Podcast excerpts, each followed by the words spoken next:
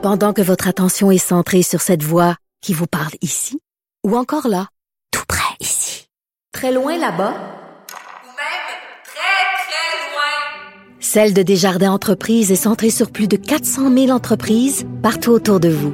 Depuis plus de 120 ans, nos équipes dédiées accompagnent les entrepreneurs d'ici à chaque étape pour qu'ils puissent rester centrés sur ce qui compte, la croissance de leur entreprise.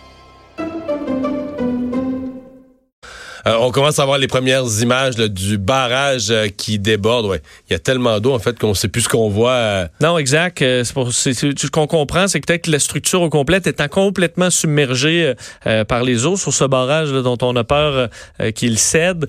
Mais on voit que ça déborde de tous les côtés. C'est peut-être carrément les, c'est l'amarrage, Ouais, la structure de base qui peut causer des, euh, des, des problèmes. Bon, on va pouvoir poser des questions parce qu'on a Francis Labbé, porte-parole d'Hydro-Québec en ligne. Bonjour, Monsieur Labbé. Bonjour, M. Dumont. Est-ce que c'est vous, Hydro-Québec, qui avez sonné l'alarme, demandé à la sécurité publique, à la Sûreté du Québec, d'entreprendre les procédures d'évacuation? Oui, effectivement, parce que euh, on a cette centrale-là qui s'appelle Chute Belge, environ 18 kilomètres au, au nord là, de l'embouchure de la rivière des Outaouais, sur la rivière Rouge, bien entendu. Et là, euh, cette centrale-là, euh, elle est conçue, il y a un barrage, hein, et, ce barrage-là est conçu pour supporter une crue euh, millénale, donc qui survient théoriquement une fois dans, dans mille ans. Euh, cependant, là, ce que je dois vous dire, c'est qu'on a atteint ce niveau-là aujourd'hui, et on sait qu'un un système dépressionnaire euh, s'en vient et qui va laisser probablement des quantités d'eau importantes selon les scénarios qui, qui sont devant nous. Euh, donc, on sait qu'on va devoir euh, supporter un débit supérieur euh, que celui pour lequel cette centrale-là a été conçue. Euh, dans ces circonstances-là, on est tenu, en vertu, par exemple, de la loi sur la sécurité des barrages ou même en- simplement le gros bon sens, là, on, est tenu de dire aux gens il serait préférable de quitter les lieux. On en a fait la suggestion aux autorités du gouvernement du Québec et effectivement, il a demandé aux citoyens de procéder. Donc, il y a un risque réel que le barrage puisse céder, là?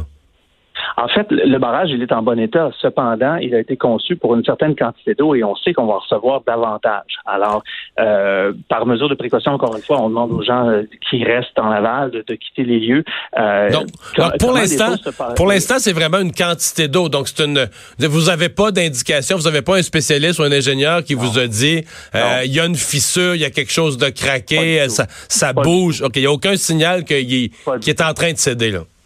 Non, c'est une question de mécanique des des des des, euh, des ouvrages parce que euh, c'est une question de principe. Dans le fond, c'est qu'on est tenu légalement de dire euh, si ce, ce barrage-là a été conçu pour supporter euh, X quantité d'eau et que si on sait qu'on va avoir X plus 8, par exemple, et là, à ce moment-là, on doit demander aux gens euh, pour pour leur propre sécurité euh, de, de, de quitter euh, en espérant que ce soit une fausse alerte. Vous savez, c'est bien, il est bien préférable de, de, de procéder de cette façon-là que l'inverse. Est-ce que c'est une euh, est-ce est-ce que une fois le que ce sera calmé, est-ce que le fait d'avoir dépassé euh, le disons la limite pour un barrage comme ça, est-ce que ça vous oblige après à faire des travaux majeurs sur ce- cet ouvrage-là?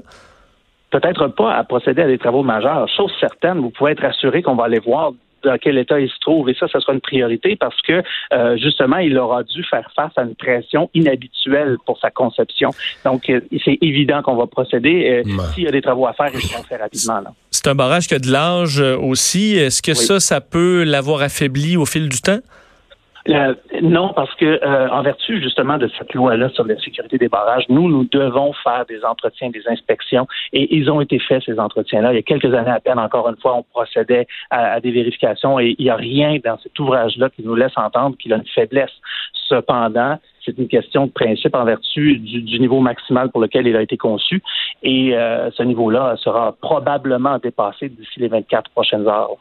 Euh, Monsieur Labbé, on voit parce que pendant qu'on vous parle, on a les images de l'hélicoptère TVA. On voit des employés là, tout habillés en rouge, équipement de sécurité, qui sont aux abords du barrage de chaque côté en haut. Ce sont des, des employés d'Hydro-Québec, ça probablement, ou des gens de la sécurité d'Hydro-Québec qui, qui sont sur place et qui assurent quoi? Une surveillance? Oui, on a demandé à nos gens d'aller euh, vérifier comment les choses se déroulaient. Évidemment, là, dans les circonstances, on veut s'assurer de- d'avoir euh, tout ça à l'œil et c'est ce que les gens font en ce moment. Et puis évidemment, il y a nos partenaires euh, avec qui on travaille conjointement, la sécurité civile aussi. Euh, donc tout le monde a les yeux là-dessus pour surveiller la situation. Vous savez, on vit une situation un peu exceptionnelle. là. Cette rivière-là, la rivière Rouge, atteindra probablement, si nos scénarios prévisions se confirment, un niveau jamais vu là, pour ces résidents-là. Et, c'est sans doute la même chose pour d'autres rivières comme la Petite Nation aussi. Donc, c'est vraiment, on, vit un, printemps qui, qui, est hors norme et puis euh, on aura les yeux sur nos ouvrages, vous pouvez en être assuré. Ouais. Parce que je, vous dirais ce qu'on voit, les images, parce que je, je connais pas par cœur le, design de ce barrage-là, mais sur les images, je sais pas si vous en avez vu vous-même des images, mais on a l'impression qu'on sait même plus ce qu'on voit. Là. Il y a tellement d'eau, on a l'impression que ça déborde de partout. Il y a une clôture, il y a un endroit qui a plus l'air d'être peut-être pour aller aller voir le barrage ou l'admirer. Ça a l'air une clôture pour des piétons, mais l'eau sort là aussi.